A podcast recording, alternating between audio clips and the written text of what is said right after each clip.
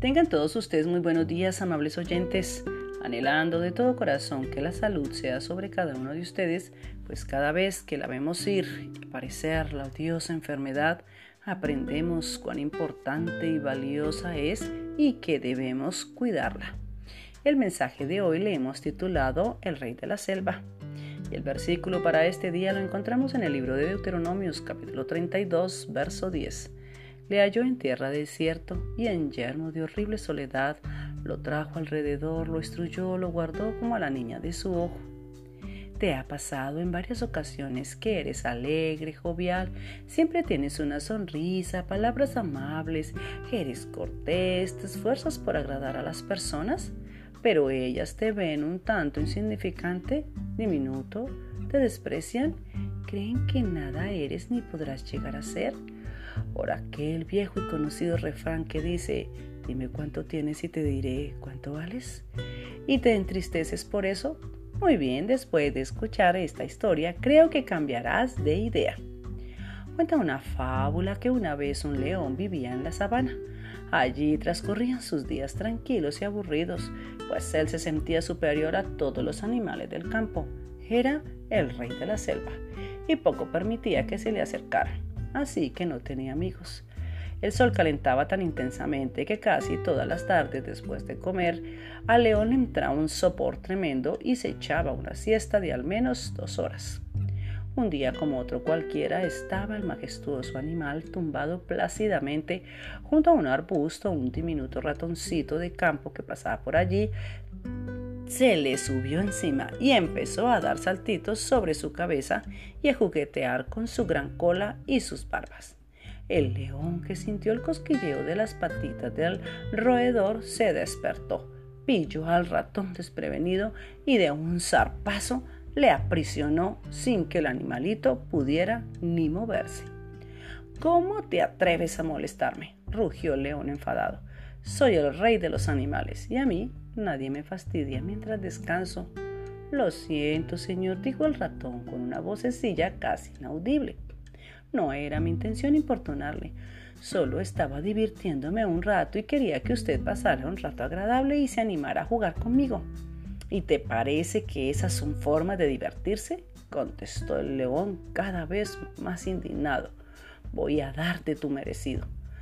Temblando de miedo, el ratoncito suplicó que no lo hiciera, mientras intentaba zafarse de la pesada pata del león. Déjeme ir, le prometo que no volverá a suceder. Permita que me vaya a mi casa y quizá algún día pueda agradecérselo. ¿Tú? ¿Un insignificante ratón? No veo cómo puedas ayudarme y hacer algo por mí.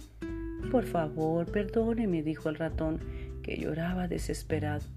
Al ver sus lágrimas, el león se conmovió y liberó al roedor de su castigo, no sin antes advertirle que no volviera por allí.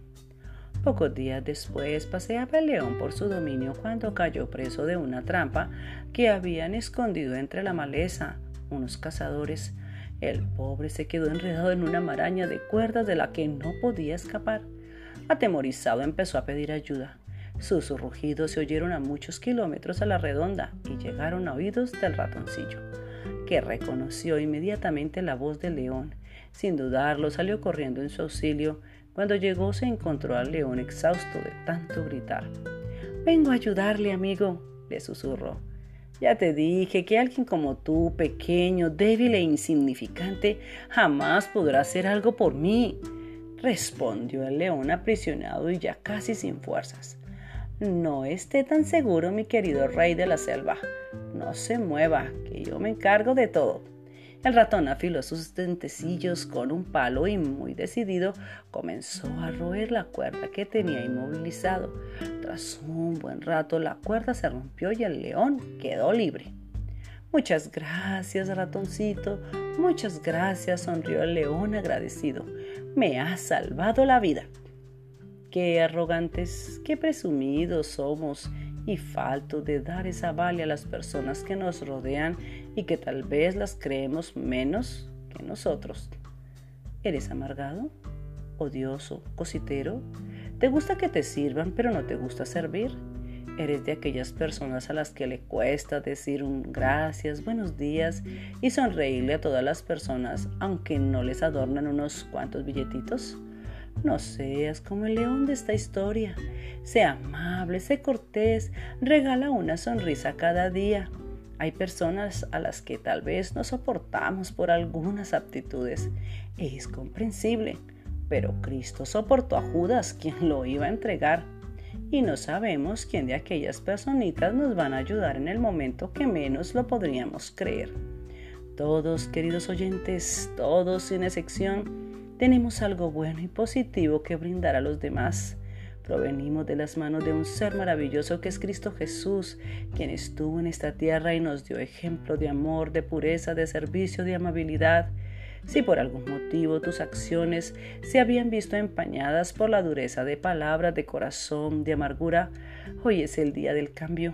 Arrodíllate ante su presencia, cuéntale el por qué eres así y que ya no quieres serlo más imítale. Y a ti, que llevas ese pequeño ratoncito dentro de ti, síguelo cultivando, pidiendo cada día esa gracia en Dios hacia las personas.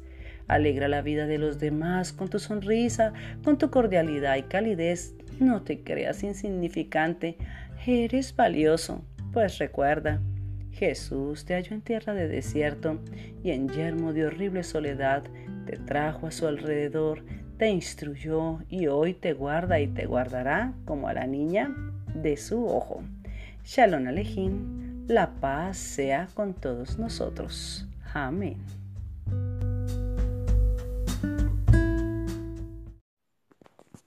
Muy buenos días y feliz inicio de semana. Que la bendición del Padre, del Hijo y del Santo Espíritu de Dios esté con cada uno de nosotros y nuestras familias en nosotros representadas. Queremos seguir celebrando la vida y damos gracias a Dios por la vida de mis dos queridas cuñadas, Melba y Azucena Romero Carvajal, quienes estuvieron de cumpleaños. Damos gracias, Señor, por la vida de ellas y te imploramos que las bendigas, las cuides, las ayudes para que puedan seguir siendo las madres, hijas y esposas que hasta el día de hoy han sido. Bendecido cumpleaños. Muy bien, y el mensaje de hoy lo traemos del libro Jardines del Alma y se titula No te alejes, parte 1 y la lectura bíblica la encontramos en el libro de Isaías capítulo 43, verso 1. Ahora así dice Jehová, creador tuyo, oh Jacob, y formador tuyo, oh Israel, no temas porque yo te redimí, te puse nombre, mío eres tú. Brenda, como llamaremos a nuestra protagonista de hoy, tenía 18 años cuando la conocí. Estaba por dar a luz a su bebé. Su incomodidad y dolor me indujeron a ayudarla y como estaba sola me quedé a su lado. Cuando se presentaban las contracciones la tomaba de la mano y ella apretaba la mía con todas sus fuerzas. Tenía miedo al futuro y me contó su historia. Había venido a la ciudad para estudiar una carrera en una institución prestigiosa. Por tal razón dejó a su familia en su ciudad natal. Al llegar la deslumbraron la libertad y el cambio de ambiente. Pronto sintió que el amor llegó a su vida y decidió disfrutarlo. Él era su maestro y ella lo admiraba. Él la amaba tanto como ella a él. De eso estaba segura. Por eso cuando supo que estaba embarazada fue a darle la gran noticia. Sin embargo, la sonrisa de aquel hombre se tornó en una mueca, y cuando Brenda le preguntó si no se alegraba, él replicó Estoy casado y no dejaré a mi esposa. Al escucharla, yo ya compartía su dolor, que era más fuerte que el de sus contracciones. Ahora, ella estaba allí, dando a luz al bebé del hombre a quien había considerado el amor de su vida, lo que más le dolía era que sus padres no lo sabían. Suponían que con el dinero que le enviaban cada mes ella pagaba los estudios. No pudo decirles la verdad, sentía que les había fallado y que jamás la perdonarían. ¿Qué haría ahora? Su novio la había abandonado. Le hablé de uno que jamás nos abandona, que nos ama más que nadie, de uno que siempre cumple sus promesas y porque nos creó nos cuida cada día. En su palabra escrita dice que le pertenecemos. Mía eres tú. En los intervalos de las contracciones, Brenda me pedía que le contara más de ese Dios que la veía con ojos de ternura y cuyo amor no disminuye ante nuestros errores. Amiga, sonríe, porque eres una creación del Dios del universo, quien te reclama como su propiedad, y si sabes que le has fallado, recuerda que Él te dice al oído, eres mía, sí, eres mía, tú eres mía. La historia de Brenda, queridos oyentes, es la de muchas chicas que se dejan llevar por las emociones y por la galantería de hombres insaciables. Debemos siempre solicitar la dirección y el consejo de Dios. ¿Es este el hombre ideal para mi vida? Bueno, mañana les contaré qué pasó con Brenda, su bebé, sus padres y qué final tuvo esta historia que se encuentra, eh, que cuenta nuestra hermana Beatriz Rodríguez. Shalom Alejín, la paz y la bendición de nuestro Señor y Salvador Cristo Jesús esté con cada uno de nosotros. Amén.